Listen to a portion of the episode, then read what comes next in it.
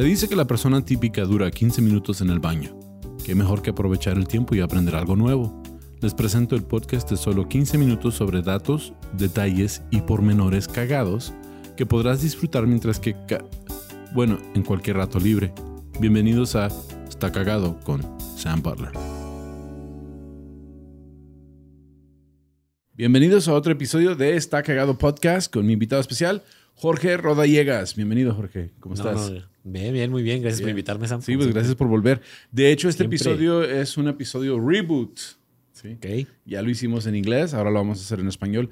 De hecho, um, es de mis episodios favoritos. La, la neta, el que hicimos en inglés.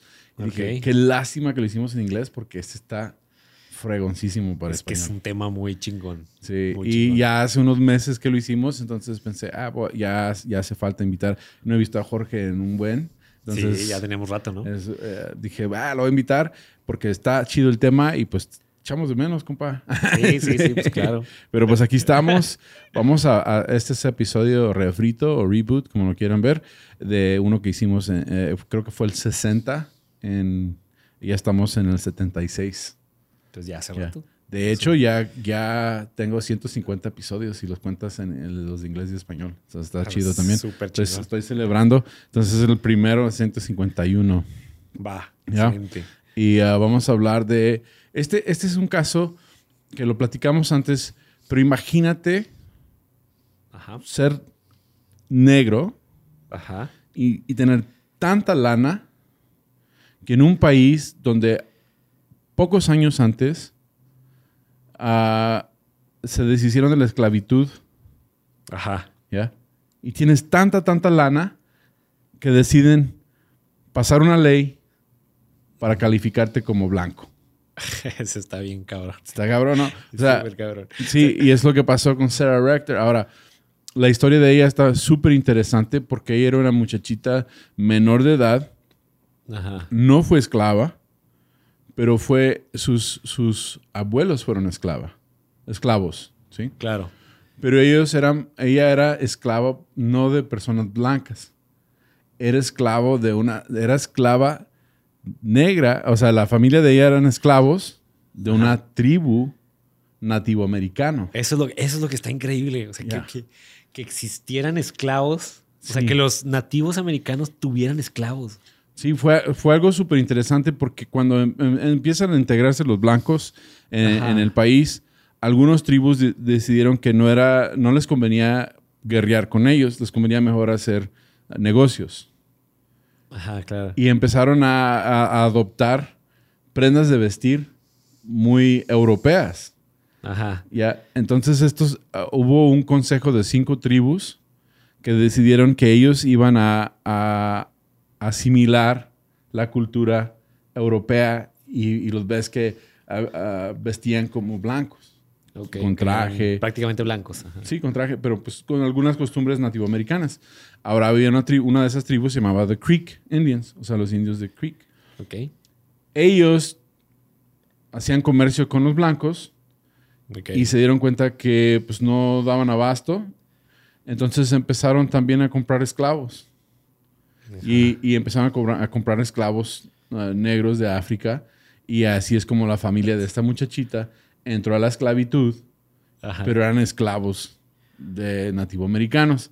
Ahora, si tú crees que, que era algo pesado ser esclavo de un blanco, era peor ser... es- Si, si los blancos son racistas contra los, contra los, contra los esclavos, son súper racistas contra los esclavos de los nativoamericanos.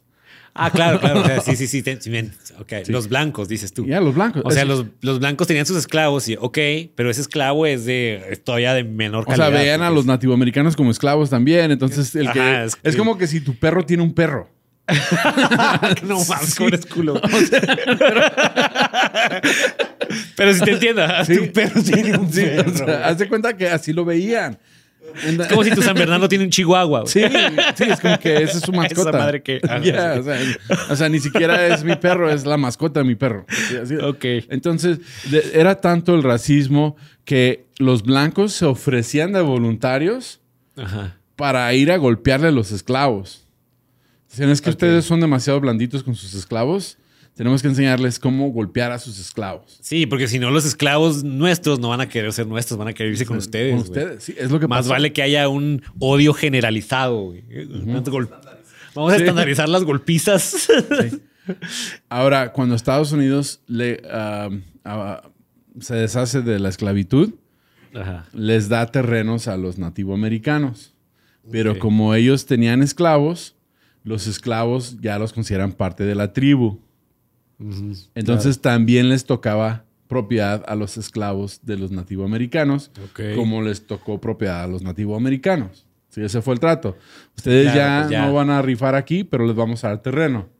Ajá. Esta muchachita tenía como nueve años Claro. cuando le dan un terreno A ella misma. a ella misma por ser descendiente de esa tribu.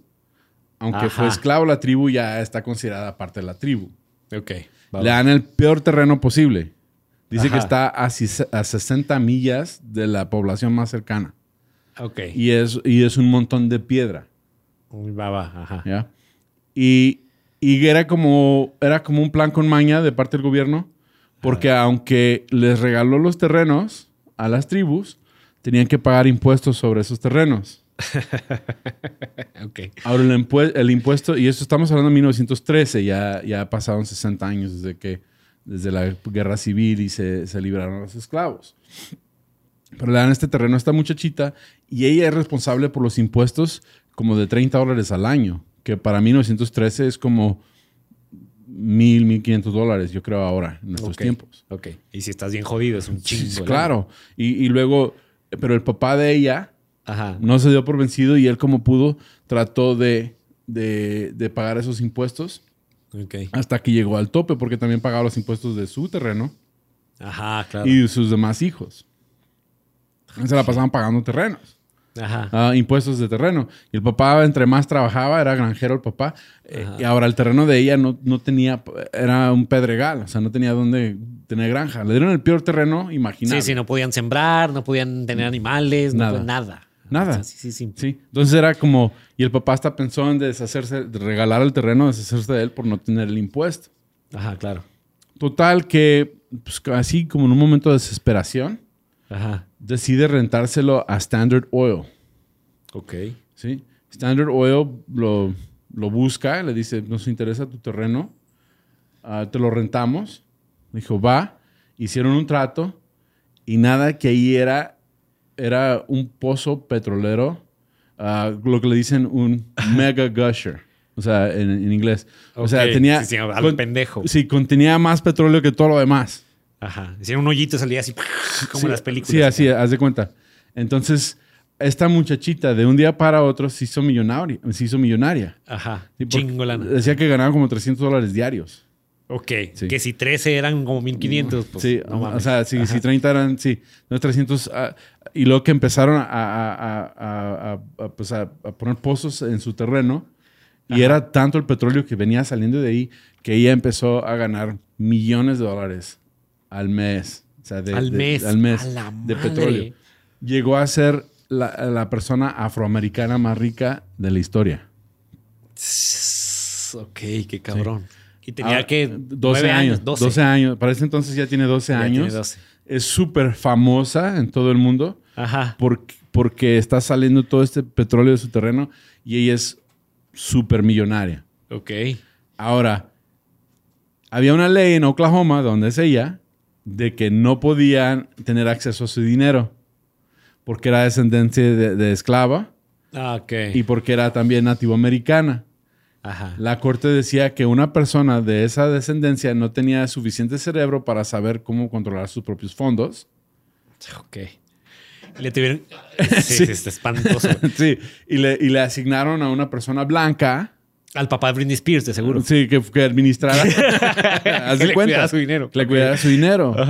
Y, y ella no tenía acceso a ese dinero. Entonces, imagínate, eres súper millonaria, Ajá. no te dan acceso a tu dinero. La persona, y dicen que las personas que encargaban de esto, por lo general, no eran personas honestas. No, no, ¿Sí? no, no, no, no. Esta muchachita, aún siendo millonaria, no tenía ni para zapatos.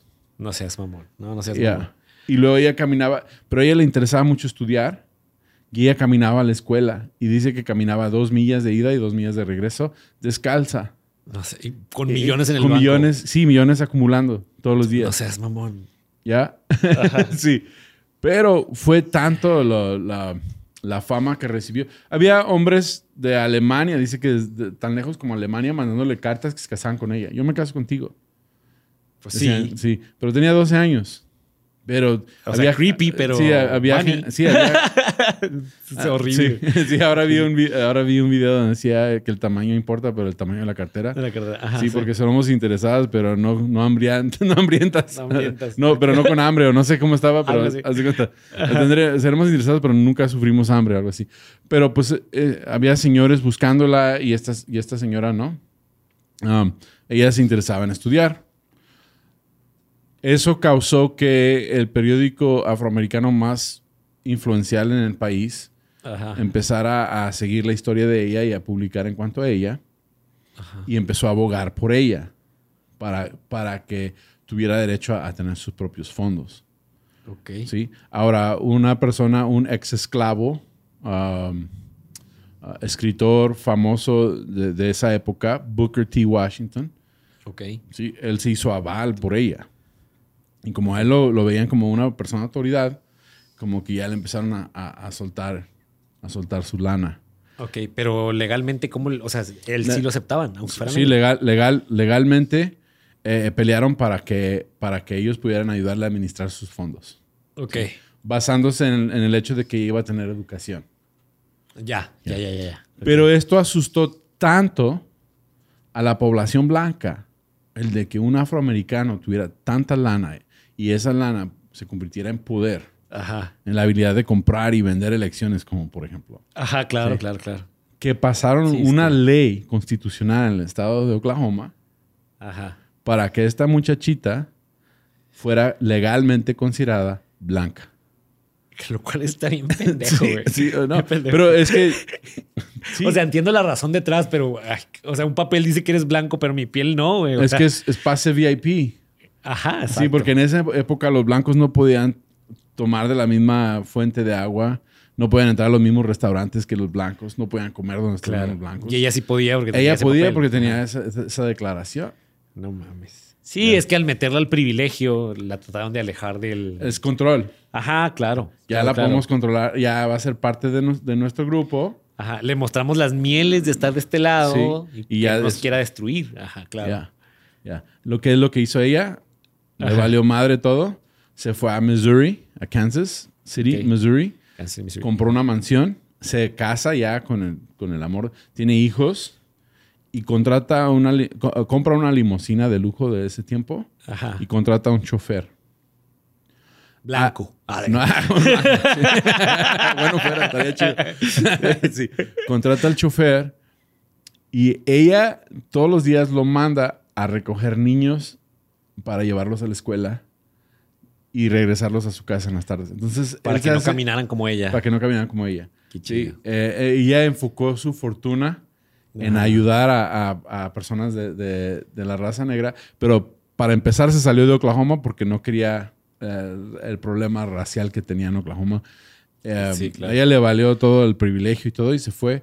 Y existe su mansión en Kansas City, ah, donde ella se estableció y ayudó al pueblo negro Claro. a través de su riqueza. es su riqueza. Lo que está gracioso es que se va de Oklahoma y se va a Missouri, ¿no? Se va a Missouri. Pero ya creo que ya Missouri era más relajado en cuanto Más. al racismo. Sí, claro. En cuanto, en comparación a Oklahoma. Oklahoma es parte del sur, sí. Sí. Eh, pero está ahí cerquitas, está, eh, eh, sales de Oklahoma, entras a, a Kansas.